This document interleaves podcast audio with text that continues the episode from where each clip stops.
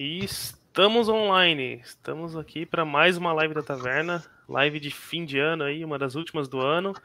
E dessa vez a gente vai falar de um tema que é bem polêmico, um tema que muita gente ama e muita gente odeia, né? É, é difícil achar alguém no, no meio, em cima do muro para esse tema. A gente vai falar hoje aí de blockchain. E para falar aqui junto com a gente, tem duas pessoas aí que já trabalham há muito tempo com blockchain, manjam muito do assunto. Então eu tô aqui com o Luca e com o Rafael. Fala aí, Luca. E aí, galera, beleza? Sou o Luca, eu trabalho com blockchain desde início de 2018 e faço investimento aí um, um pouco antes. Hoje eu trabalho no mercado Bitcoin, na equipe de custódia, que faz o, a gestão da, dos ativos do mercado Bitcoin.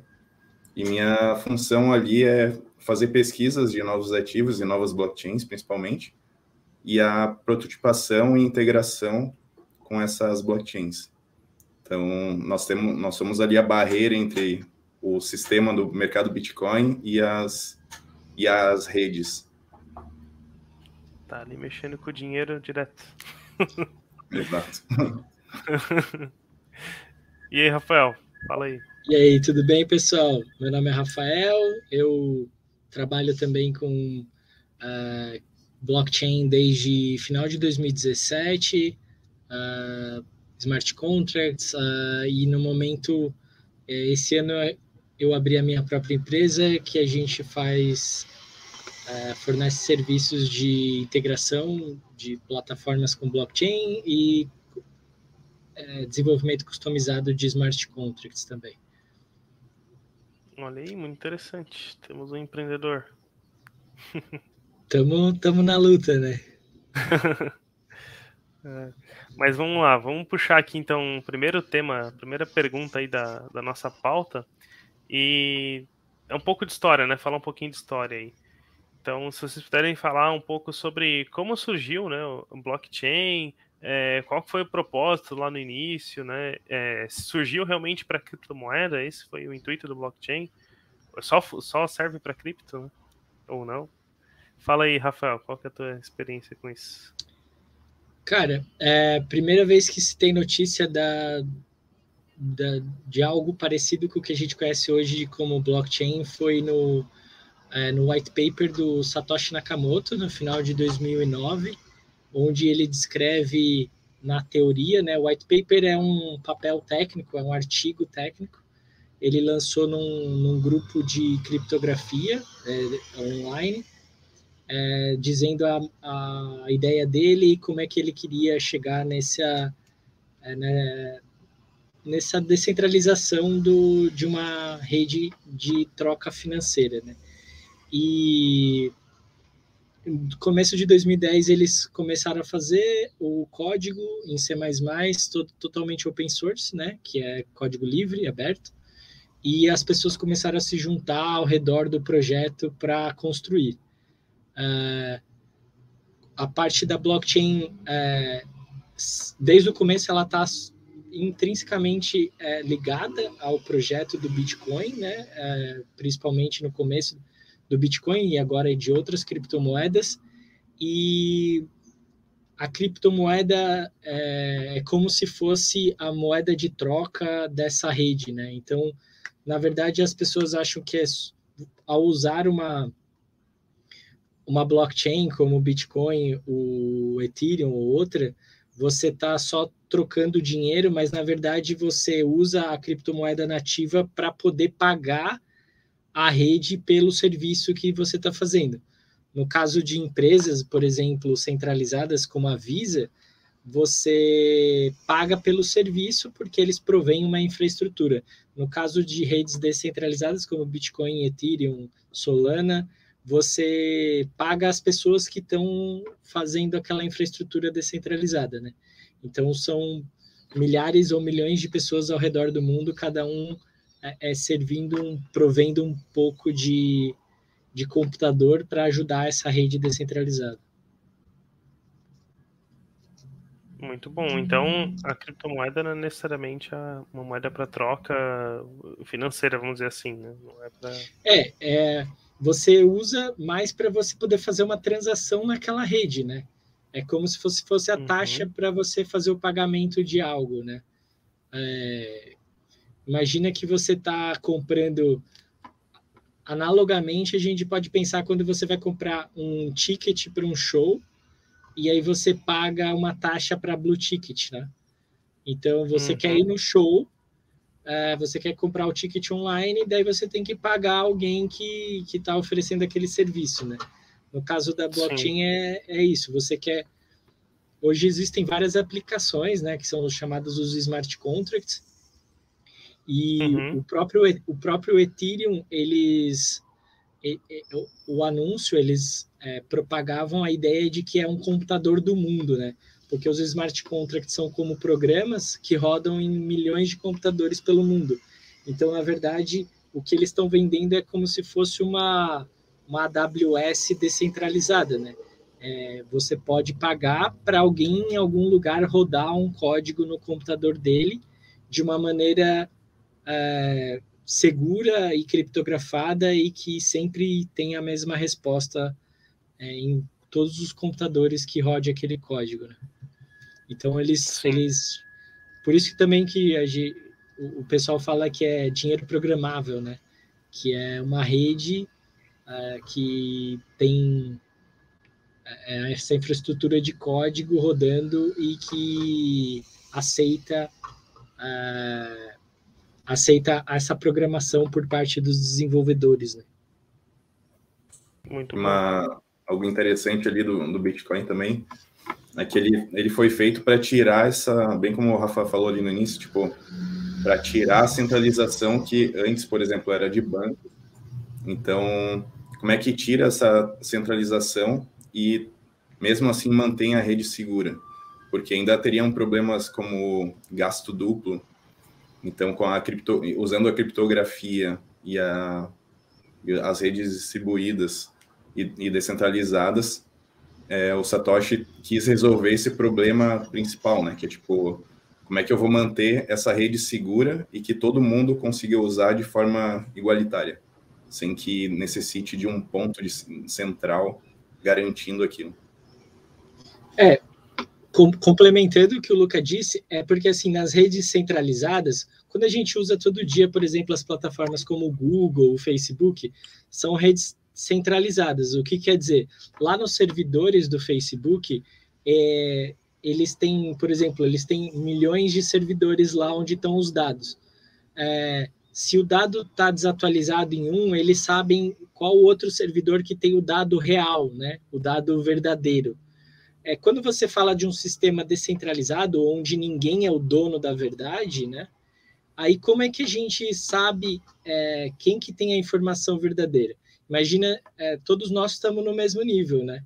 É, quando eu digo nós, é, no caso Bitcoin, Ethereum, a gente está falando dos computadores conversando entre eles. Então imagina que eu tenho um, um nó de Bitcoin no meu computador e o meu nó vai perguntar para você, para o seu nó de, no computador, vai perguntar assim, ah, qual é, a, qual é o balanço da, do saldo das carteiras de todo mundo no, no mundo inteiro? Aí você vai me passar, mas como é que eu vou confiar que a sua informação é verdadeira? Aí o, o Bitcoin ele resolve isso de essa troca de informações entre pessoas, entre máquinas do mundo inteiro de uma maneira segura. É, é a célebre frase né, do Don't Trust, Verify. Ou seja, você não, você não, não, é, não confia na informação que chega. É utilizado de é, a arquitetura da plataforma, né, com criptografia e o jeito que é, acontece a replicação dos dados, acontece todo mundo pode verificar a informação. Então, com isso obtém-se uma é, algo bem seguro, né? Essa verificação tem a ver com consensos ali da de cada rede. Então, por exemplo, o uhum. consenso é nós, é, por exemplo, nós três aqui, a gente é, cria as regras e nós, nós usamos essas regras em consensos. Então, eu tendo a história, eu aplico esse, essas regras consensuais e eu consigo chegar no, no resultado se é válido ou não essa história. Sim. A gente está entrando um pouco já na, na, próxima pergunta aqui, é, é como, como, funciona? como, funciona? como funciona uma rede blockchain, é, todas funcionam da mesma forma, né? O Rafael ali falou dos smart contracts da, da Ethereum.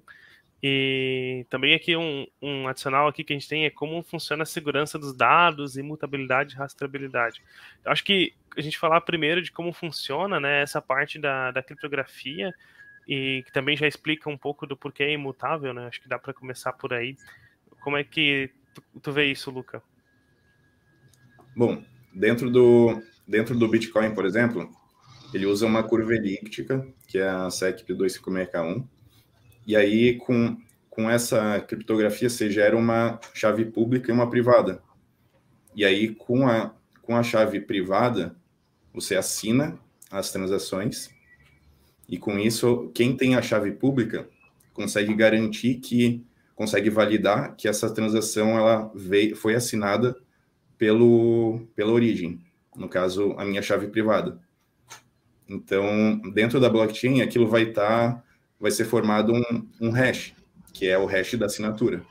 E com esse hash eu consigo validar que o escopo daquela, daquela transação não foi alterado. Isso, por exemplo, é um mecanismo de manter a, é, de ter a imutabilidade dos dados. Além disso, ainda tem outros tipos de, de criptografia, por exemplo, o Merkle Trees, tem os, o encadeamento dos blocos, né? Então, tem todo esse mecanismo que garante que o, o bloco, desde o Gênesis, né, que o Gênesis é o bloco zero, é onde tudo é, começou do, do nada. Então, Lá assim, em 2010. Um é, de uma, foi um, uma chave privada, a primeira, a, foi, foi criada uma chave privada, e esse bloco ele foi é, assinado por essa chave privada que garante que a Gênesis é única. Então, se eu pegar um, se eu pegar um, um validador, um node, com a Gênesis zerada, eu consigo baixar toda a história do Bitcoin a partir dessa Gênesis, porque eu sei que o próximo bloco ele vai ter a sua própria hash, vai ter as suas assinaturas e o encadeamento das, das transações ali, a Merkle Tree, e ele vai ter parte também do bloco anterior.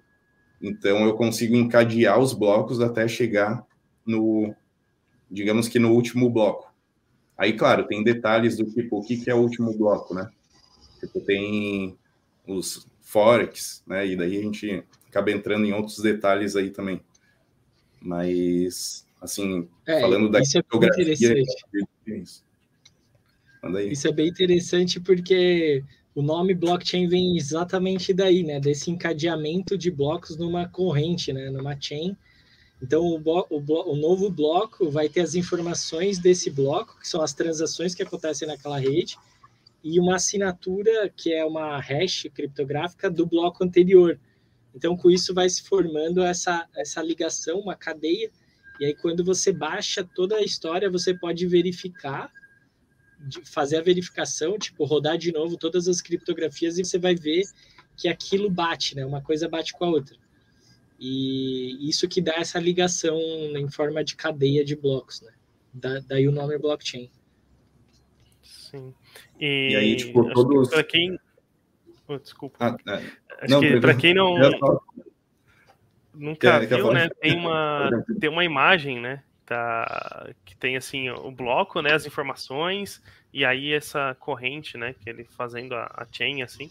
Acho que é bem ilustrativo, né? Você tipo, consegue ver que o bloco anterior ele está relacionado com o bloco seguinte, porque o bloco seguinte vai ter o hash do bloco anterior e ele gera um novo hash. É. E aí vai encadeando tudo, e é por isso que é, ele é imutável, né? Porque para quem não entende muito, né, de tecnologia, quando a gente fala bloco, não é uma coisa física, né? É só uma estrutura de dados ali virtual que passa a informação pela internet. Então, toda vez que o minerador cria um novo bloco, na verdade, ele pega um monte de transação, cria essa estrutura de dados com todas essas coisas que a gente falou, e ele compartilha com as pessoas da rede que ele conhece. E as, essas pessoas compartilham com as próximas até chegar em toda a rede. Aí todo mundo verifica esse bloco, quer dizer, roda todas as verificações no, no software, né? Ele tem o software instalado no computador dele. E aí, se ele achar que é válido, se passou nas verificações, ele coloca dentro da, do, do disco dele, do hard drive, e, e aquilo agora é a verdade. Então, quanto mais gente tiver esse bloco, aquilo vai virando a verdade, né? Então, essa verdade é pela maioria. E não é igual num, num, num sistema centralizado que a gente recebe essa informação de um servidor central para dizer, ó, oh, isso aqui é a verdade. Na, na blockchain é uhum. assim, esse bloco vai propagando, né, pela, pela rede, e aí todo mundo vai verificando e aí fala, não, beleza, eu concordo com essa informação, coloco ele no meu HD e agora eu tenho a mesma cópia que todo mundo tem, né? Uhum. E, e, é uma rede peer-to-peer, no caso ali, tipo, esses nodes, eles formam uma, uma rede peer-to-peer. Então, tem um protocolo ali onde é, eles, eles se comunicam e aí fazem um broadcast, né, dos, da, dos dados, que são os blocos, são as transações e qualquer outra coisa. E aí, com esse broadcast, é, e essa rede acaba chegando em todos os, os locais que estão conectados. Para quem usou Torrent ou Emule naquela época, isso. Casa A, é, a rede peer-to-peer é isso, todo mundo se conecta com todo mundo, o máximo de pessoas possíveis, e há a troca de informações entre vários, várias pessoas dessa rede, né? Tanto, geralmente hoje, a internet é formada de client-server, né? A gente é o client e os servidores das empresas são o servidor nas redes peer-to-peer, é, ambos, todo mundo é client-server. Então, eu forneço informação e pego informação, né? E todo mundo há essa troca de informações entre todos.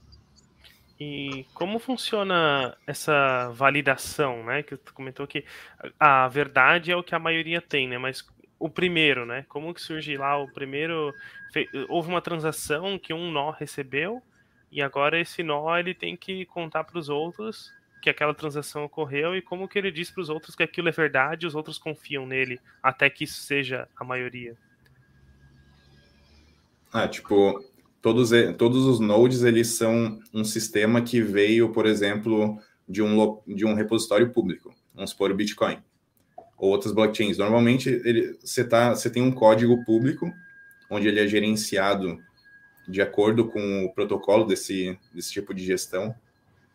E aí, assim que você tem uma, uma versão desse node, todo, todos os nodes que estão conectados, eles têm as mesmas validações.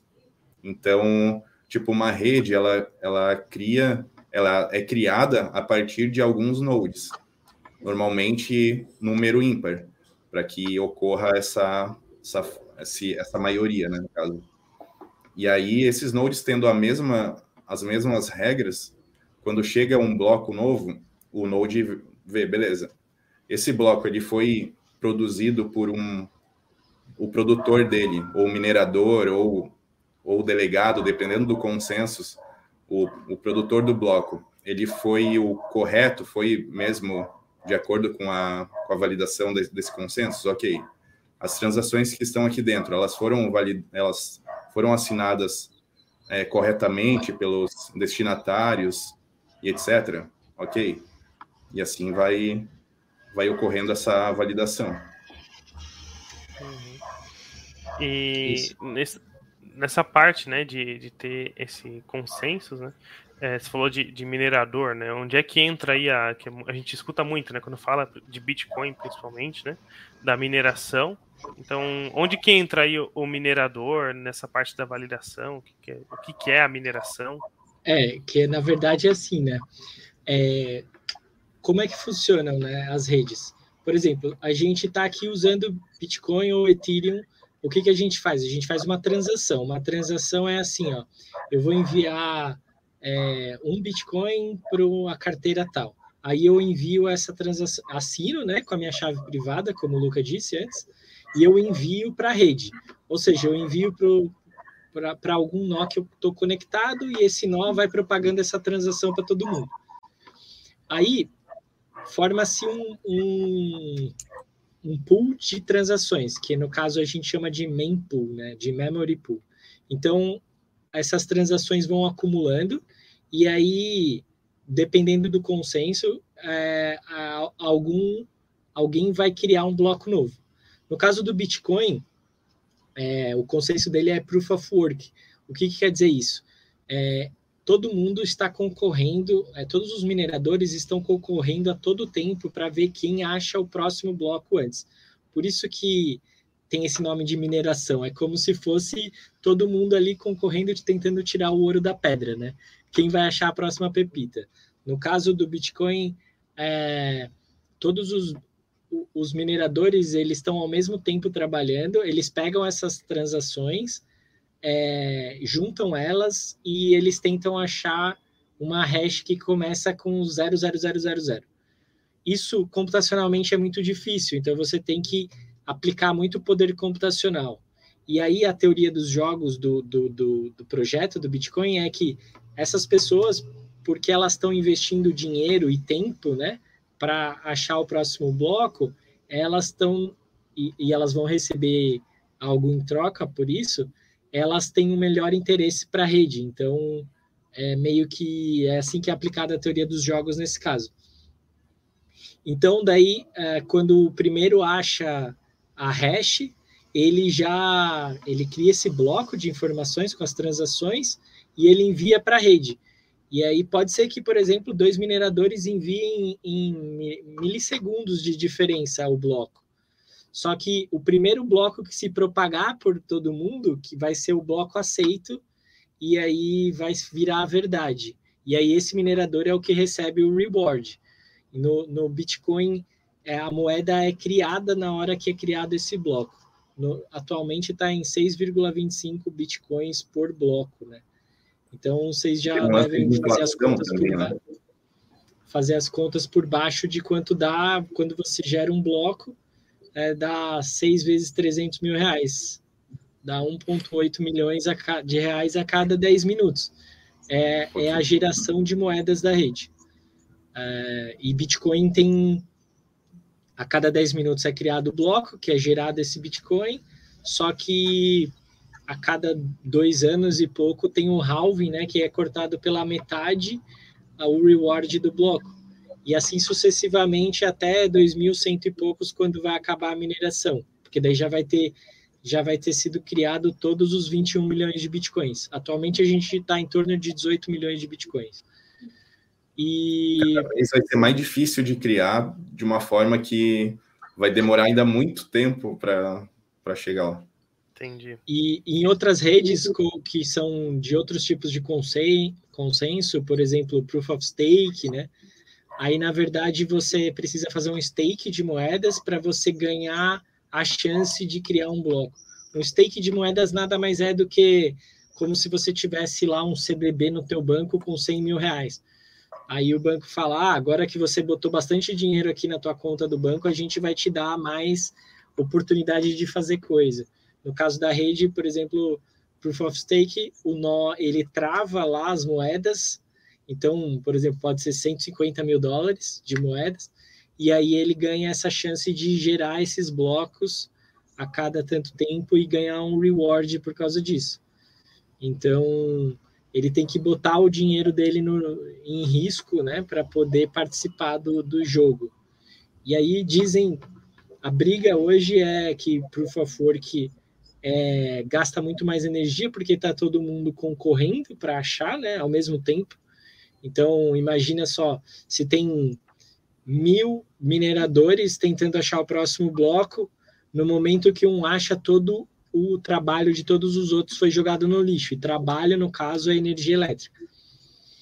Então, dizem que é muito gasto energético e, por exemplo, Proof of Stake é, me, é menor esse gasto porque o que dá a segurança da rede é, são essas moedas travadas. Mas aí tem uma briga mais é, científica nesse caso dessa discussão de é, tipo o que dá segurança para o Bitcoin é justamente que está todo mundo concorrendo, entendeu? É, para achar.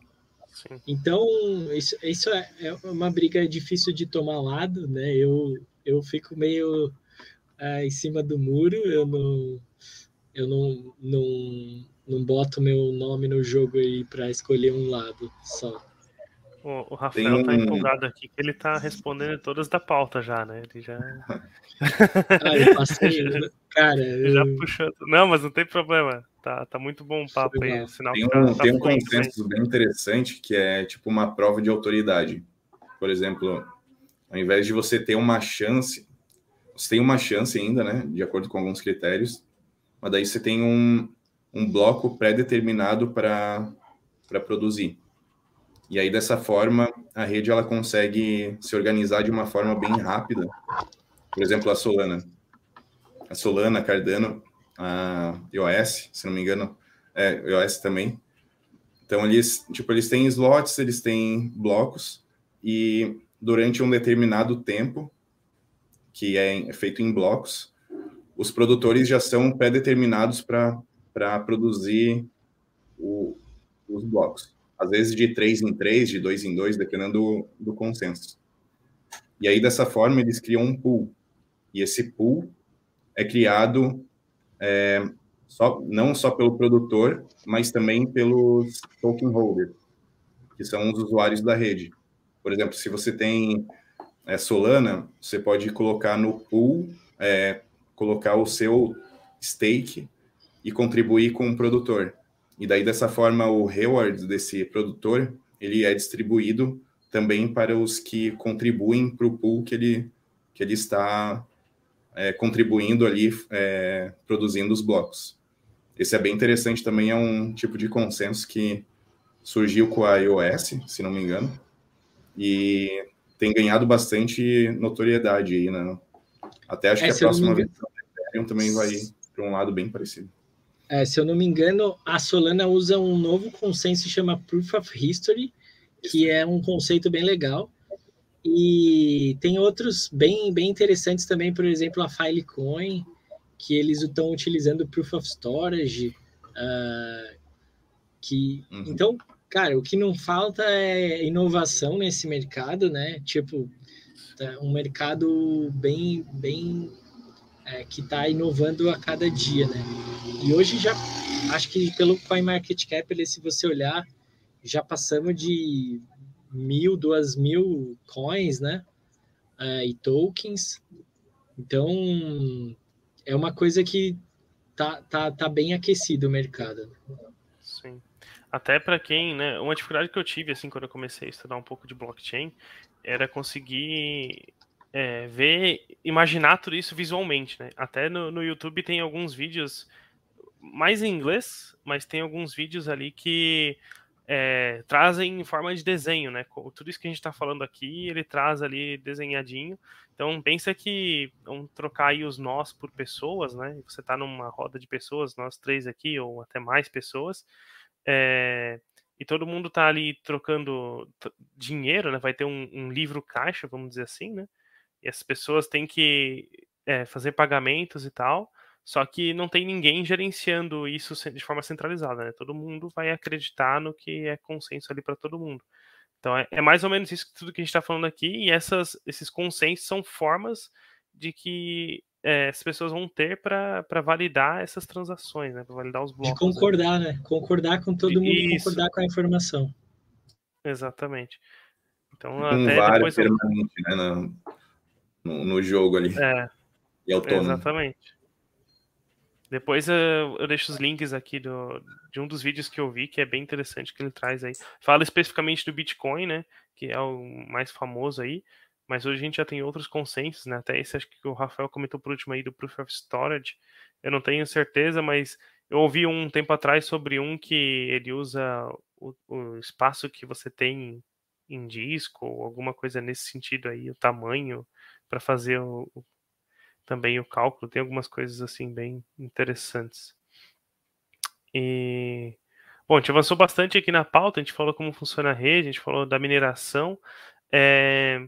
O Rafael deu um spoiler aí que um dia vai acabar a mineração, né? Então no Bitcoin a gente vai vai ter um fim da mineração. E eu queria entender um pouco mais como que é isso, né? Porque hoje tem muito disso das pessoas é, estão afloradas aí, né? Até a gente vê impacto no mercado aí por falta de dispositivo, porque dizem que tá saindo muito semicondutor para fazer placa de vídeo, porque o pessoal está construindo pool de mineração, e, enfim, né, sai várias notícias aí sobre isso. É, e aí um dia vai acabar, né? Então, como assim? A galera tá investindo grana tal, e um dia não vai mais ter mineração. Mas também já falou que é daqui a muito tempo, né? Então, como é que funciona? Por que, que essa mineração vai acabar? Pode comentar, Luca, um pouquinho? Sim. A mineração vai acabar porque, assim, é, há uma pressão também social em relação a como que essa energia está tá sendo gasta.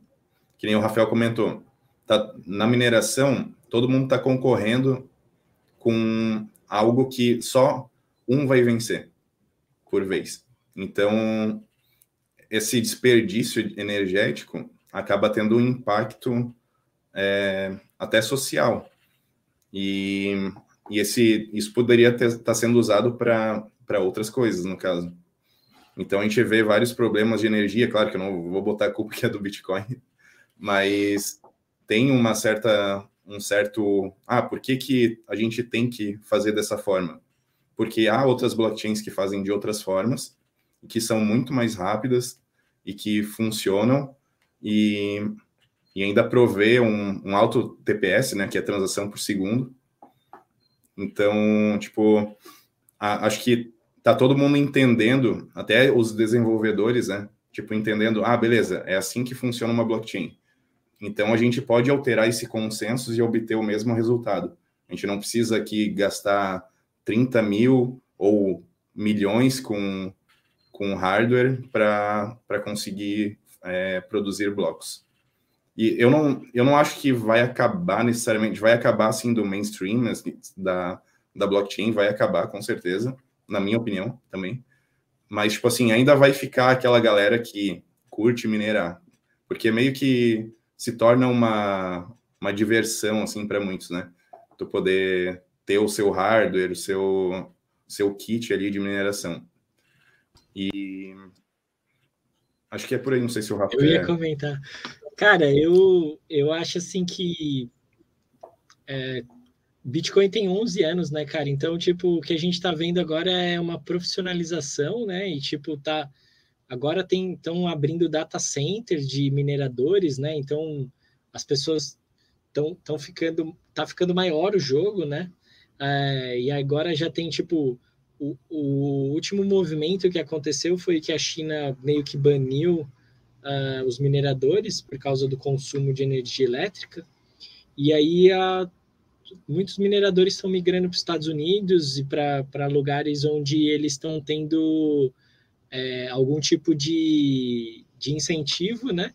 E estão usando energia mais limpa. Então, é, eu acho besteira essa, esse papo de ah, o gasto de Bitcoin é muito grande, e realmente é muito grande, né? Estima-se que Bitcoin gaste 80 terawatts, algo é, que é algo em torno de, maior que alguns países da Europa de gasto energético, a rede inteira.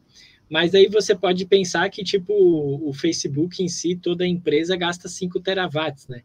Que... E qual é a utilidade? Instagram, Facebook, né? Pelo menos Bitcoin você sabe que é uma infraestrutura global, que é permissionless, né? No caso, qualquer um pode acessar. É... Isso é muito interessante, porque, por exemplo, se você for... É uma, uma coisa bem... Um fato que aconteceu no Afeganistão, né? é, os bancos, aconteceu um problema do governo, é, quando os insurgentes voltaram lá, e os bancos pararam de deixar a população sacar o próprio dinheiro, e o único dinheiro que estava conseguindo as pessoas trocar era o Bitcoin, porque você só precisa da internet, né, da infraestrutura de internet, e nem isso, né, porque Bitcoin você pode é, é, sincronizar o teu nó por, por satélite direto, sem usar a internet.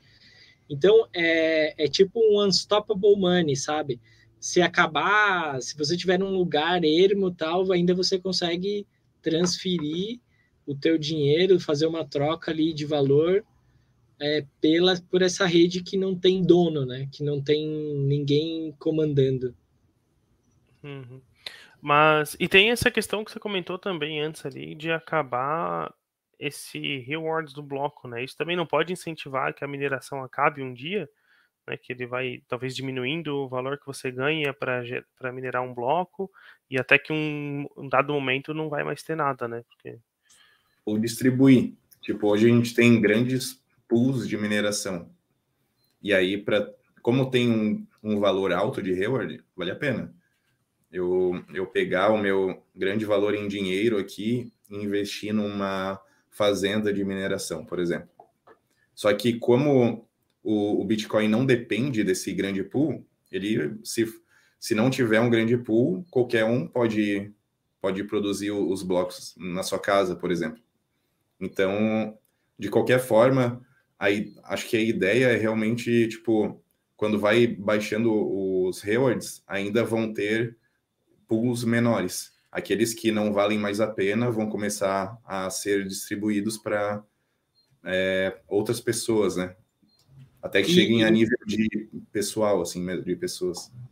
É, e outra coisa, apesar de os rewards do bloco acabarem no futuro, quando você cria um bloco, é, cada transação tem uma FII, uma taxa da rede. Então, você, como criador de bloco, você recolhe essa taxa de cada transação, entende? Então, você ganha o reward da criação do bloco, né, que é gerado na hora, é como se você imprimisse o dinheiro ali que, que você criou no bloco, e ainda você ganha esses FIIs de cada transação, né? Então, tipo, uh, para você ter ideia, o Ethereum ali estava congestionado esses meses atrás e estava 500 reais uma transação de, no, na rede Ethereum, né? Chegou a 500 reais. Então, tinha gente que estava pagando 50 dólares para transacionar 5 dólares. É, então, tipo assim, é, o que eu sempre digo é o seguinte: como é algo escasso, então, tipo, tem um bloco de Bitcoin a cada 10 minutos. E esse bloco tem um espaço limitado de quantas transações vão entrar nele. Então, na verdade, quando você faz uma transação, o que você está fazendo é você está comprando aquele teu slot naquele bloco para você avisar o mundo inteiro que você está passando dinheiro dessa carteira para aquela carteira. É mais ou menos isso. Você está concorrendo com todo mundo que quer enviar uma transação, né?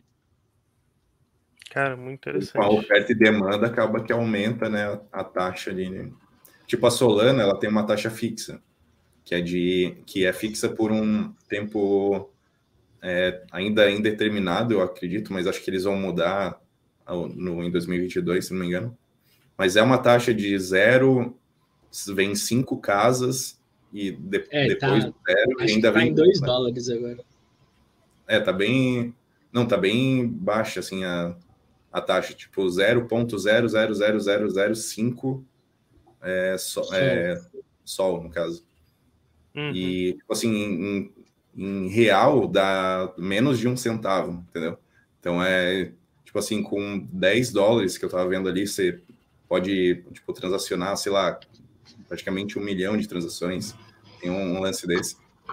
Então, tipo assim, tem, tem outras tem outras blockchains aí com algumas é, outras oportunidades, outras propostas. Claro que a Solana teve um problema de rede, de ataque, de, de spam, de, de transação. Foi há pouco tempo atrás, né? E aí Sim. eles estão tendo que resolver. Tem essa, essa balança, né? Tipo, a, a maior como, taxa como de rede o preço da transação é baixo, né? Uhum. Isso. Daí teve um ataque de tipo de muitas transações que congestionou e meio que travou os, os nós da rede. Isso. É essa balança, é tipo um spam, né? Teve um spam de mensagens na rede. Mesma coisa, se você deixar uma, um bloco ter o, o Bitcoin SV, é, SV, alguma coisa, não me lembro agora, ele acabou de aumentar o seu bloco para 4, 4 mega, se não me engano. É, ou mais ainda. Então, tipo assim, quanto, quanto maior o bloco é, quanto mais é, a transação pode ter dentro dela, tipo, de dados, tem transações que pode colocar qualquer dado, né, dentro da transação também, além da, da própria moeda, é, mais fica, mais se torna, pode se tornar um problema para a rede, porque ela pode tomar um ataque. Por exemplo, se tiver uma rede com FI zero, pode É, dá de transação. Não né? balancear, é, se o consenso não balancear isso de alguma outra forma, uma gamificação, alguma coisa assim, ela pode tomar um ataque fácil. Entendi. A gente falou ali sobre a mineração, né, e diminuindo aí o reward. E também lá no começo a gente falou do propósito, qual que foi o propósito no início da, das redes blockchain, do Bitcoin. E hoje, né, até o, o Rafa também comentou ali sobre o valor do Bitcoin, tá perto de 300 mil reais, acho que é um Bitcoin. 320. É... Pois é, e hoje o pessoal tá usando muito, assim, quase que como um ativo de, de investimento, né? Mas a gente sabe que isso não, for, não é o propósito, né? Não, não surgiu para isso. É, vocês acreditam que isso deve diminuir também com o tempo, conforme a mineração cai, talvez? É, se aproximar mais do dólar ou vai continuar essa diferença? É muito especulativo, né? A gente sabe que é, é mais especulação, mas hoje está muito em alta, assim, e tem, é muito, muito valorizado, né? Não sei o que, que o Rafael pensa aí sobre isso. Então, é, eu acho que tiveram algumas coisas que levaram a, a, ao Bitcoin ser conhecido como esse medium of storage, né? Como estava falando, que as pessoas só querem segurar aquele ativo, né? Justamente por, por essa supervalorização, né? Tipo, existe. É engraçado de falar, a gente sempre brincava lá onde eu trabalhava, que a gente trabalhava com blockchain, que eu falava que o Bitcoin sempre cai para cima, né? Porque todo ano eu discuto com alguns amigos que ficam zoando do Bitcoin, e daí todo ano o Bitcoin está mais alto no próximo ano o valor. Né? É, e eu acho que o fato de ser um ativo digital que está presente no mundo inteiro pode ser trocado a qualquer instante entre você e qualquer pessoa do planeta Terra que tem acesso à internet e que ele é um ativo escasso que que vai acabar, eu acho que tem, a tendência natural é aumentar né, o valor. Então, existem, existem aplicações já pensando no, numa segunda camada, né, que chama Second Layer. No caso do Bitcoin, existe a Lightning Network, que é uma rede que está é tá acima do Bitcoin, né, que daí você pode trocar entre as pessoas eh, com baixas taxas o Bitcoin e aí meio que usa a rede de baixo do Bitcoin só para fazer aquela conciliação, né? É, então eu acho que pode ser que com isso, com essas baixas taxas nessa segunda camada, na, na, na Layer 2, é, as pessoas comecem a usar o Bitcoin mais ativamente, porque daí vai ter é, o tempo vai ser mais rápido, né? Da transação, porque hoje um bloco demora 10 minutos. E aí você tem que esperar, às vezes, vários blocos para confirmar a transação. Então, imagina que você vai comprar um café. Se você precisa esperar cinco blocos para saber se entrou na, na blockchain a transação, são 50 minutos. E aí você tem que ficar lá 50 minutos até receber o café. Já, daí já é, fica difícil, entendeu? Então, se você tiver uma segunda camada, como a Lightning Network, que é instantâneo, aquela transação, você pode ir lá pagar com o seu Bitcoin, o seu café, que daí a outra pessoa vai receber na hora, né? E, e aí pode ter uma pressão de das pessoas haverem mais trocas, né? E, hum. Mas eu acho que, tipo assim, a moeda em si, ela vai parar de ter essa especulação, né? Se baixa e sobe, quando as pessoas começarem a se manter em Bitcoin, né? Ou seja, Hoje a pessoa pega, compra um Bitcoin e aí quando ela ganhou um dinheiro, ela vende para pegar dólares ou reais e sair do Bitcoin. Imagina que no futuro daí você pode ir lá na cafeteria e pagar com Bitcoin, e aí você receber seu salário em Bitcoin. E aí você já não tem mais essa essa venda para uma outra moeda. E aí começa uhum. a normalizar os preços, né? Até, tipo assim, a, a blockchain ela, ela dá essa, esse benefício de alto alta nível de integração. Então, várias instituições, sei lá, outras empresas, até uma lanchonete pode se conectar e, e utilizar. E quanto mais a gente, quanto mais a sociedade utilizar e confiar nessa rede, mais as pessoas vão poder ficar mais nessa rede, ao invés de utilizar ela como investimento. Que é, muitos usam né, como investimento, tipo, comprou e, e saiu, mas não, não, utiliza no seu dia a dia. Não, uhum. Para as pessoas não é útil, né? É útil só, sei lá, ver se vai, vai subir uma porcentagem alta ali no ano. Então, acho que isso é uma questão de consciência até cultural e, e também da, da galera ver que isso é de fato útil, porque acaba que em alguns problemas isso acaba resolvendo. Por exemplo, El, El Salvador, né, se não me engano. Sim. E por causa do, do seu da sua economia ali, dos seus problemas, eles estão é, utilizando o Bitcoin para resolver isso. Então, aos poucos, acho que a sociedade vai vendo que a blockchain, ela, as blockchains, elas servem para isso, as verdadeiras, né? Porque muitas passaram e já foram embora. Porque queriam, até tem um lance assim, tipo, o Bitcoin, ele até comparado com o ouro, por muita gente, mas o ouro ele não evolui, né? O ouro ele não se torna o ouro 2.0, ele é só o ouro. E o Bitcoin não. Muitas redes já chegaram ao topo dos top 10 lá, vamos supor, porque queriam resolver um problema do Bitcoin. Só que o Bitcoin foi lá e atualizou. E aí aquilo já não se tornou mais um problema. E aquelas redes morreram, porque já não são mais úteis, né, no caso. Então, por isso que tem essa troca de rede. Normalmente a rede ela sempre visa melhorar um problema das redes existentes, que são Bitcoin e Ethereum, que estão lá no topo a Ethereum está indo para 2.0 agora.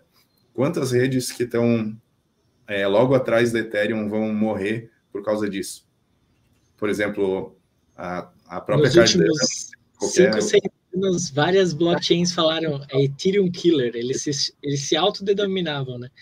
Eu, é, eu acho complicado você é, brigar com um projeto tão grande. Cara, só para vocês terem uma ideia de tamanho de quando a gente diz, né?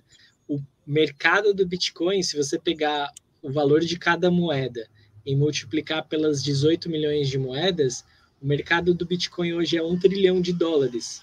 Ou seja, são mais de 5 trilhões de reais. Né? Se você pegar em comparação aí com o PIB brasileiro, você vai ver que o negócio é bem sério, né?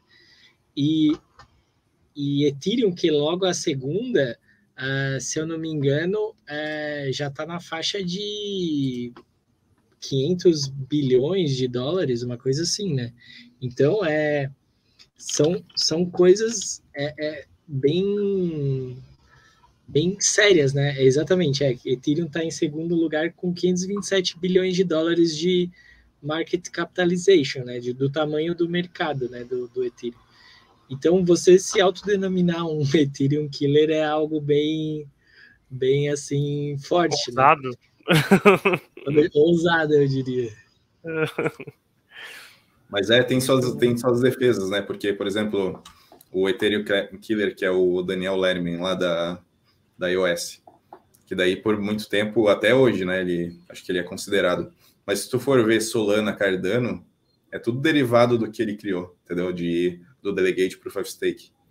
Que a, a Ethereum, o próprio o Vitalik, né, já discutiu muito com, com o Daniel também. E a própria Ethereum está indo para um lado bem parecido. Então, meio que, ah, não é o Ethereum Killer, mas a Ethereum meio que se obrigou, vendo esse cenário de novas blockchains, a, opa, melhor a gente se atualizar aqui é, também. É que assim, ó, o que, que a Ethereum está fazendo? Eles eram, é, a Ethereum ela era proof of work, que é, dava para você minerar.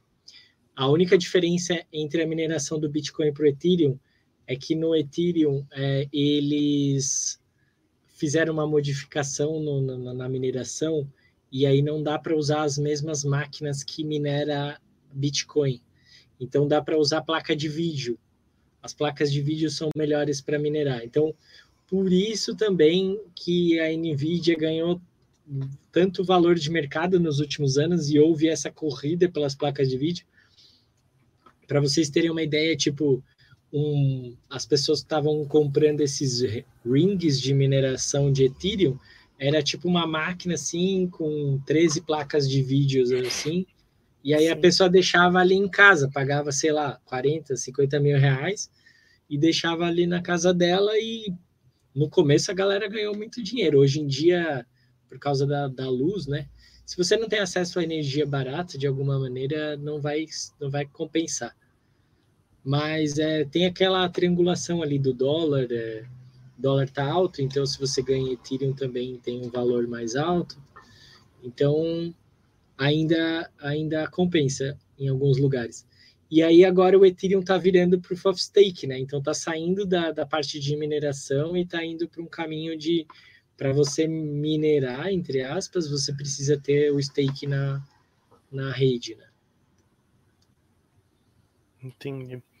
E mudando agora um pouco, que a gente falou bastante sobre as criptos, né? É, mas além de criptomoeda, né? Falando de blockchain, é, onde que a gente consegue achar aí aplicação de que usa blockchain, né? A aplicação de blockchain. É, até a gente escuta bastante falar de um sistema talvez de votação aí que use blockchain, né? Um sistema de talvez eleitoral, algo assim. É, até a Luciane aqui, que participa do podcast com a gente, ela trabalha também no mercado Bitcoin, falou sobre medicamentos também. É, então, onde a gente consegue ver aí outros cenários, né, que vocês conseguem ver que tenham blockchain? Lucas, se quiser comentar. A blockchain ela pode ser aplicada em praticamente tudo, assim, pelo menos meio que defendo isso também. Não, não que né, todo cenário tem que se aplicar blockchain hoje, mas ela é muito útil, né, no caso. Por exemplo, você pode utilizar para rastreabilidade. Então, a blockchain hoje, por exemplo, como se usa, usa um, se criam os NFTs, né? É, na verdade, eles colocam um, um dado dentro da transação e esse dado se torna único ali para um determinado conjunto. Então, a transação ela aceita dados que você pode, pode colocar como input e com isso você pode utilizar na, na blockchain, utilizar as transações para rastrear algo, além da, do, da própria moeda. Outras, outras coisas é questões de permissões, são também dentro do nosso cenário, por exemplo, de empresas, é, votações, a gente tem carteiras é, multisig, né, que podem, é, que são multisig por alguns critérios, então por peso, por número de assinaturas envolvidos. Então, isso tudo você pode utilizar essas, esses é, artifícios aí da, da blockchain no, no cenário que a gente tem hoje em dia. É, e a gente utiliza até, tipo assim, os um benefício da blockchain, né, que é a, a confiança. Então, hoje, tá cada, até com a pandemia, você prova que a gente precisa de um ambiente seguro e online, certo? Então, até para decisões, assim, tipo assim, você tem múltiplas pessoas é, dentro de uma empresa é, com um objetivo em comum, dentro de uma empresa ou centralizada ou uma DAO, né? Como, como seja aí dentro do mundo descentralizado, uma DEP. É, e elas têm que tomar decisões e elas têm que, é, elas vão receber também usuários e esses, por exemplo, questões de podem ser utilizados em hospitais, né? Tem algumas soluções, por exemplo, propostas de integrar hospitais, que hoje, por exemplo, tem um dos problemas de hospitais é a integração de dados. É, um hospital tem um dado, outro hospital tem outro. Você tem banco de órgãos, sei lá, é, doações, entendeu? Sangue, esse tipo de coisa. Então, dessa forma, você consegue integrar múltiplas partes, garantindo que todas elas estão de comum acordo e que nenhuma delas vai é, alterar aqueles dados, e todas elas, a partir de que elas colocaram os dados dentro dessa rede, está garantido que foram elas que colocaram, porque elas assinaram aquilo. Então, e além disso, também tem questões de múltiplas partes, né? Tipo, você tem smart contracts. Então, com esses smart contracts, você pode ter múltiplas partes atuando em, em vários cenários e certificadores, né? Por aí vai. Eu tenho certeza que o Rafa também tem a falar aí sobre isso. Mas, enfim. Ah, é, como o Luca bem disse ali, é, qualquer cenário onde você possa ter várias empresas, por exemplo, seguradoras, que elas têm que trocar dados entre elas, é, próprias é, clientes e fornecedores, quando você tem empresas grandes que têm vários fornecedores. É, existem hoje várias é, blockchains privadas, né, que você pode montar uma rede privada de participantes, e aí essa troca, é como o Luca disse, né, uma troca num ambiente seguro e confiável, e aí você poderia ter casos como é, o próprio governo subir uma blockchain que é, todos os participantes, imagina no caso da votação, né? É, todos os participantes, é, todas as cidades ou estados que estão ali com as suas urnas, elas coloquem essas informações nesse ambiente de blockchain de uma maneira segura. Por exemplo, os, o, o ambiente de troca, já existem alguns bancos rodando o blockchain, onde eles trocam informações entre eles, né? Então, e, eles sabem de uma maneira usando criptografia que aquela transação foi feita por cada participante. Então, a blockchain é uma maneira daria para você fazer, por exemplo, as exchanges que existem hoje, né? As exchanges onde você deposita lá seu dinheiro para comprar uma uma criptomoeda, como a, o mercado Bitcoin, eles funcionam como se fosse uma bolsa, né? Então, eu acredito que no futuro as bolsas é, comecem a pensar nessas maneiras de como as blockchains trabalham para poder fornecer esses. Eu acho que uma das coisas mais legais da blockchain é que é um sistema 24 por 7 e meio que para transações financeiras faz fazendo a conciliação instantânea. No mercado financeiro tradicional, você tem é, ele não funciona 24 por 7, porque geralmente o que, que acontece à noite é você faz a conciliação, ou seja, você vê que o banco A tinha um milhão e o banco B dois milhões e eles trocaram tanto e aí agora a gente sabe qual que é o saldo de cada um. Basicamente, bem, bem basicamente, é assim que funciona o sistema financeiro. Na blockchain, essa conciliação acontece a cada bloco. Então, é, se o sistema tradicional meio que perdeu o preconceito e começar a se espelhar mais, a gente vai ter cada vez mais sistemas resilientes que fazem essas coisas automaticamente, né? E também outra aplicação, por exemplo, em cartórios. Se, por exemplo, cada, cada cartório tivesse um, é, em conjunto ali com o governo, ou não, né? Um, um node, e, e esses nodes estivessem formando ali uma rede, onde você teria uma integração muito mais fácil, é, utilizando criptografia também você teria uma confiança muito maior, talvez uma autonomia muito melhor, né, para as pessoas poderem utilizar esse cartório. Tem até, acho que mais de um cartório já utilizou aqui no Brasil blockchain, claro que meio que híbrido, assim, utilizando a, a própria estrutura junto com uma blockchain, tem um caso que até uns anos atrás que foi, foram vendidos é, todos os apartamentos de um prédio em 20 minutos e o cartório é, processou tudo isso utilizando blockchain. É, então é uma, é uma, uma prova e forma de, de que a blockchain pode, pode agregar né, no nosso dia a dia. Só que assim, tem a questão burocrática, né? Tem, tem toda essa questão é, burocrática que, que acontece. Mas sim, é bem possível é, atuar em vários mercados, em vários setores. Sim. Até eu tava conversando com o Luca aqui no, no backstage, que antes da live começar, né? Tem um case da Maersk, que é uma transportadora, acho que é a maior transportadora do mundo, se não me engano. E é junto com a IBM, eu acho que eles usam um Hyperledger ou algo assim, que é um, uma blockchain permissionado, né? E eles têm esse, essa rede lá para tratar todas as invoices deles ali, né? São notas fiscais de importação e tal dessa transportadora no mundo inteiro. Então os portos também têm é, acesso a essa rede, né?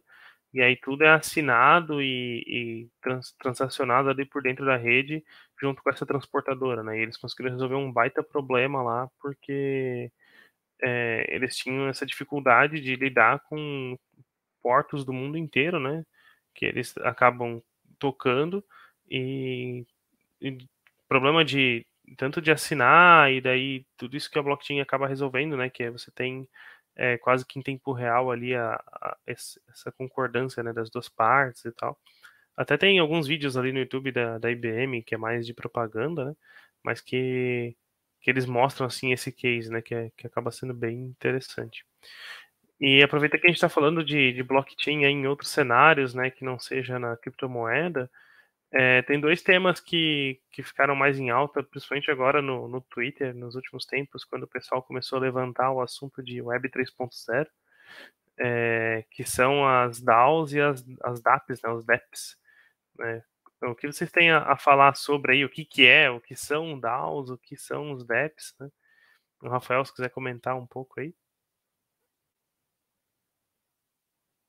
Eu acho que eu estava no mudo. É, posso comentar assim. É, web 3.0 é essa web que a gente tem falado que vai acontecer, que está acontecendo, né, com, com a integração com a blockchain. Então, alguns sites já, ou plataformas, elas já estão aparecendo com a integração com a MetaMask, por exemplo, que é uma carteira de criptomoedas que você pode ter no seu browser. E aí, é, esses pagamentos, por exemplo, acontecem de uma maneira descentralizada. Então, hoje, por exemplo, para você pagar o teu Netflix, você tem que ir lá e colocar o teu cartão de crédito, né?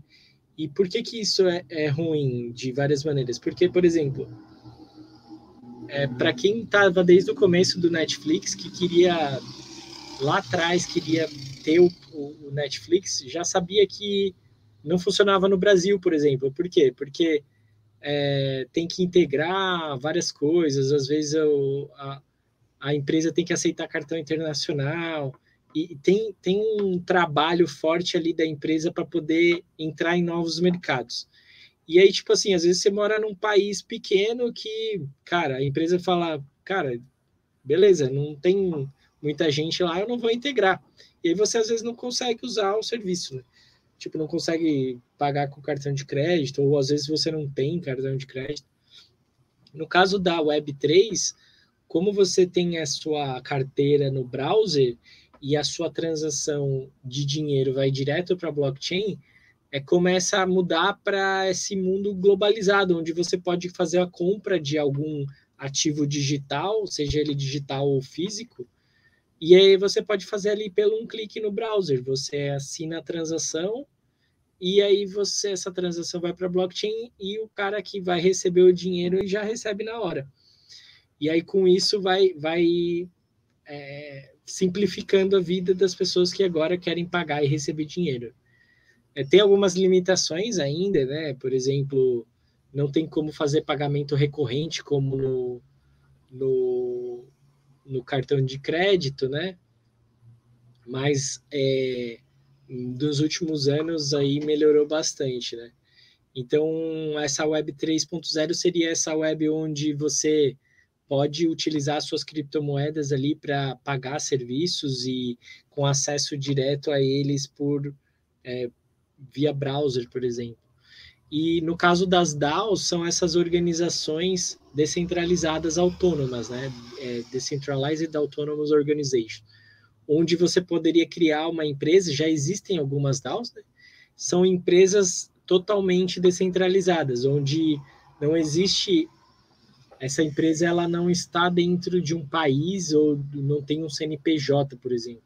O que acontece é que essa DAO é um smart contract numa blockchain onde é, mais de uma pessoa às vezes tem o poder de assinar, como o Luca tinha explicado antes, pela Multisig, né, que é uma transação com uma assinatura de várias carteiras, e aí você pode ter essa tomada de decisão, é, só, tudo dentro da blockchain de, de maneira sem você precisar ter essa contrapartida no mundo real, né? De ter essa empresa num país é, aberta e tal. E você pagar todos os seus funcionários, por exemplo, com tokens do teu do, do tua blockchain, do teu, teu smart contract. Até uma, uma analogia legal, assim, que eu estava vendo esses dias, é o seguinte. Imagina que você tem uma. Imagina que tem uma máquina ali num shopping que vende refrigerante. Beleza? Essa máquina, ela, você vai lá, coloca o dinheiro, e ela te devolve um refrigerante. Ela, né, essa máquina, ela meio que se, trocaria pelo vendedor. É um, meio que um vendedor é, automatizado. Só que ela precisa ainda de manutenção, ela precisa que reponham, que pessoas fazem, façam manutenção, que pessoas reponham o, o seu estoque, que pessoas peguem o dinheiro que, as, que outros usuários deixaram lá para pegar os refrigerantes. E a empresa que está por trás dessa máquina, ela precisa tomar, que vai ser um CTO, um CEO, um CFO, eles vão ter que gerenciar essa empresa e tomar decisões que normalmente é tomada pela liderança dessa empresa. Então, uma DAO, imagina que não existe CTO, não existe CEO, não existe uma liderança, uma cúpula ali que vai tomar as decisões sozinhas, e sim ela vai ser sempre desenvolvida pela comunidade, sendo feito propostas pela comunidade e as próprias votações dessas propostas pela, pelos próprios usuários dessa DAO. Então, toda, toda atualização dessa DAO, que é normalmente por meio de smart contracts, ela faz com que isso se torne autônomo, porque está dentro de uma blockchain e está e, e tá, é, funcionando publicamente daquela forma. Todo mundo sabe como ela funciona. É diferente de uma empresa privada. Você não sabe qual é o próximo passo da empresa privada. E pode ser que ela, que ela diga que é uma coisa e faça outra, entendeu? Já no Madal, não. Você tem uma, você tem o código público, você tem a votação pública, isso tudo porque está usando blockchain. A blockchain é a base de, de todos esses benefícios, né? De, toda essa, de todo esse mecanismo. E aí, a, além de ter uma, uma empresa, assim como o Rafa falou, tipo, não tem CNPJ é, é, distribuída, né? Descentralizada, você ainda tem os mecanismos mais é, tradicionais da blockchain, que é a transação do, dos ativos, né? Então, acho que uma, uma analogia legal é isso, tipo, as pessoas, elas têm um consenso, claro, off-chain, né? Sempre na, na blockchain há um consenso off-chain, além do consenso on-chain, que é o próprio código. O consenso on-chain é o código. E o off-chain é onde os interessados, é, os, envol os envolvidos, acabam tomando decisões também. Por exemplo, onde ocorrem hard forks ou então onde, onde ocorrem é, ações em, em, certas propostas concorrentes são com esses interessados. Por exemplo, dentro do, do Bitcoin você tem os mineradores, você tem os stakeholders e tem os desenvolvedores. Eles têm que estar em comum acordo. Em todas as blockchains é assim. Se, um, se um, uma comunidade dessas não está de acordo com a outra, acaba ocorrendo meio que uma briga assim que pode ocorrer hard forks, certo? Então, tipo, na DAO acontece a mesma coisa, só que o mecanismo é autônomo, ele vai funcionar ali e sempre vai é, evoluir de acordo com as propostas e as votações de forma mais democrática, assim, né? Só para adicionar uma coisa, é, já existem, tá? Já existem várias organizações autônomas na blockchain. Por exemplo, em Ethereum tem alguns projetos como Uniswap, SushiSwap, que, que são exchanges descentralizadas, onde você, se você for o detentor de um token desse projeto, ou seja, se você tiver esse token na tua carteira, você pode participar das votações. Então, existem as propostas e, e os donos dos tokens, como se fossem os acionistas de uma companhia, eles escolhem o caminho que o projeto vai seguir.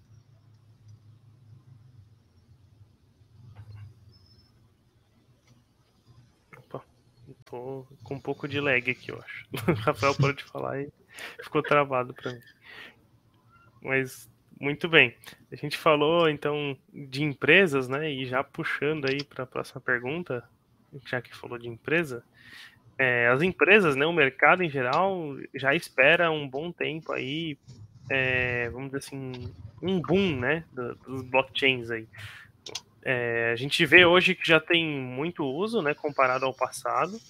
Mas de alguma forma tem muitas empresas que estão é, querendo usar blockchain e aplicar, e às vezes não sabe como, e estão esperando isso é, pegar de vez no mercado, algo assim.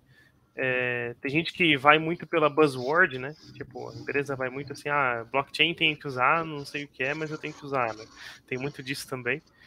É, e o que, que vocês veem aí? Vocês conseguem, tipo, no futuro, talvez não tão próximo, mas é, que esse cenário aí das DAOs, dos DEPs, né, da Web 3.0, ele realmente se espalhe, né? Isso realmente chegue na mão de todo mundo, seja mais acessível, ou ainda vai demorar muito, muito tempo e agora é uma, é uma pergunta mais de, de evidente, assim, né? Mas só para saber a opinião mesmo do que vocês pensam aí.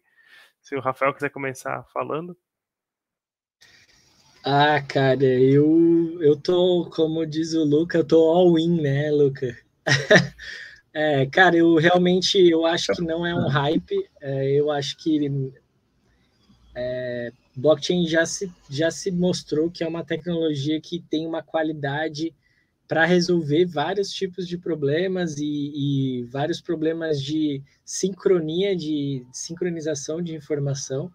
Então, eu acredito que essa, essa moda, por exemplo, não vai passar e cada vez mais a gente vai ver isso como uma infraestrutura, né? geral pelo mundo. Se você pegar os mercados financeiros, a infraestrutura deles é, é não é uma coisa padronizada no mundo inteiro e tipo uh, nos, só para vocês terem ideia, eu estava lendo um livro que chama Dark Pools, que é como o mercado financeiro americano da bolsa de valores começou a, a, a colocar a tecnologia se tornar eletrônico no final dos anos 90 e início dos anos 2000.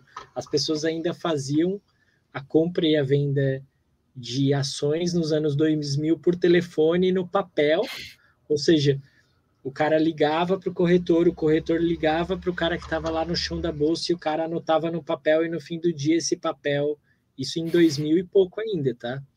Então, tipo, é, a bolsa e o mercado financeiro tradicional, eles é um sistema legado, entendeu? não é que é ruim, mas é foi construído dessa maneira e tipo você é, vai herdando as coisas. Então, tipo, tem ordens da bolsa que é uma ordem que é o nome é igual do nome que era quando ela era não era eletrônica, né? Então, a blockchain, pelo contrário, já foi desenvolvida de uma maneira que ela é mais fácil de você colocar hoje o mundo inteiro dentro dela, entendeu?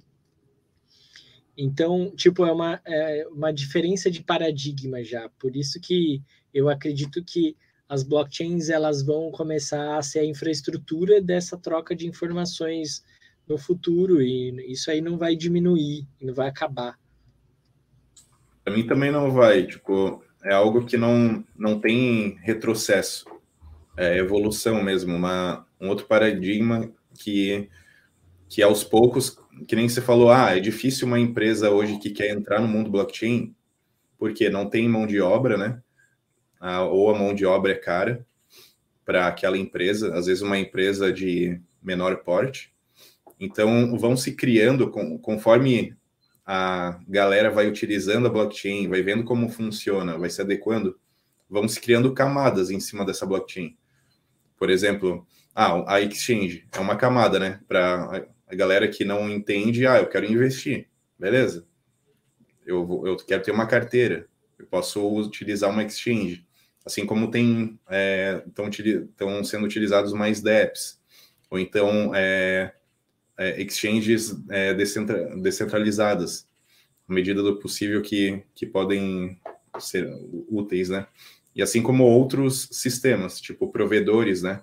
De carteiras, provedores de nodes, provedores de outros serviços de NFT e etc, DAOs, jogos, certo? Então vamos essas Eu camadas. Ia falar disso. Vários é. jogos agora, o, o DEPS nada mais são do que a apps descentralizados. Então você agora está vendo jogos que têm acesso ao mundo Sim. blockchain, onde é, você pode meu irmão fazer esses dias. Meu irmão veio esses dias para mim, olha aqui, tô jogando, não lembro o nome do jogo agora. Mas meu, meu irmão mais novo, né? Ó, oh, tô jogando esse jogo aqui, daí tem criptomoeda e tal. Tá, mas como assim, né? E daí era um MMORPG lá que ele tinha que ficar farmando, né? Ia matando os bichos e tal, e conseguia dropava lá uns Dark Stone, uns negócios assim. Quando ele juntava 100 mil daquelas pedras, trocava por uma moeda de uma blockchain lá específica tal, e que valia tipo 2 dólares, assim. Hum. era um negócio muito, muito doido. É, Cara, isso é, isso é, uma parada muito séria, porque se você pe... no Brasil ainda a gente, por mais que a gente tenha bastante pobreza, ainda a gente é um, um país que, que, que é grande, que é rico, né? Mas tem vários países que as pessoas elas estão basicamente é, se juntando para jogar esses jogos e ganhar em dólar um salário. Então, tipo, você pegar 20 dólares num país bem pobre é muito dinheiro, né? E assim, blockchain ainda tem coisas a serem resolvidas, né?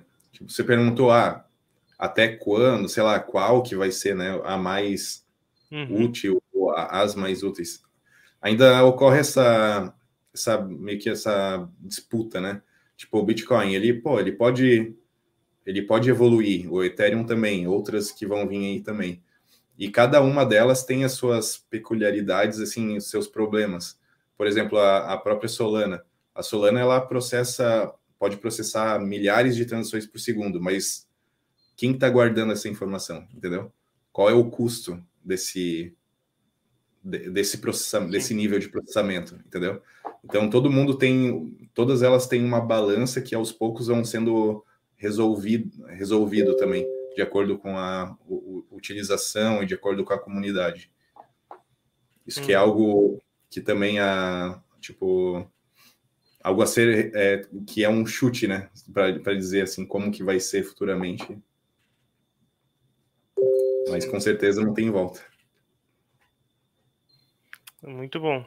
O papo aqui tá, tá muito bom mas a gente tem que chegar ao fim, infelizmente. Mas deu para falar de, de, muita coisa já, deu para aprender bastante. É... Eu acho que é isso, assim. A, a live vai ficar gravada depois para quem as pessoas ouvirem depois também. Mas já deu para pegar muita e muita informação. Queria agradecer aí ao, ao Luca e ao Rafael por terem topado participar aqui com a gente. É, pedir aí para quem tá, tá ouvindo a gente, seja ao vivo ou depois, aí seguir a Taverna aqui no YouTube, seguir nas redes sociais aí, Twitter, Instagram, LinkedIn. É, a gente está no Spotify, Amazon Music também com os podcasts e as lives também. A gente baixa o áudio e vai para lá depois. É, e agora dá espaço aí para os convidados é, agradecerem, também fazer uma propaganda no LinkedIn, Twitter, o que quiser. Então, quiser começar aí, Luca. Beleza. Ah, queria agradecer aí pelo espaço, pelo papo, foi muito, foi muito da hora. E, bom, para não me estender muito aqui, o mercado Bitcoin lançou a Solana hoje, então, aproveitando, fazendo o jabá. E, e é isso aí, muito, muito obrigado aí. Foi muito legal. Rafael? Valeu, pessoal, valeu. Obrigado aí por tirarem um, um tempo da vida de vocês para escutar um pouquinho a palavra da blockchain. É... e, e assim, é, se quiserem me encontrar em alguma no LinkedIn, Twitter, Discord, é Rafael Escriche, é, do jeito que vocês estão vendo ali escrito no, no vídeo. Uh, e, e agradeço aí pelo espaço, né? Que foi, foi dado aí pelo pessoal da taverna. Só sucesso. É isso aí então, galera. Nos vemos na próxima live. Valeu. Valeu. Valeu, obrigado.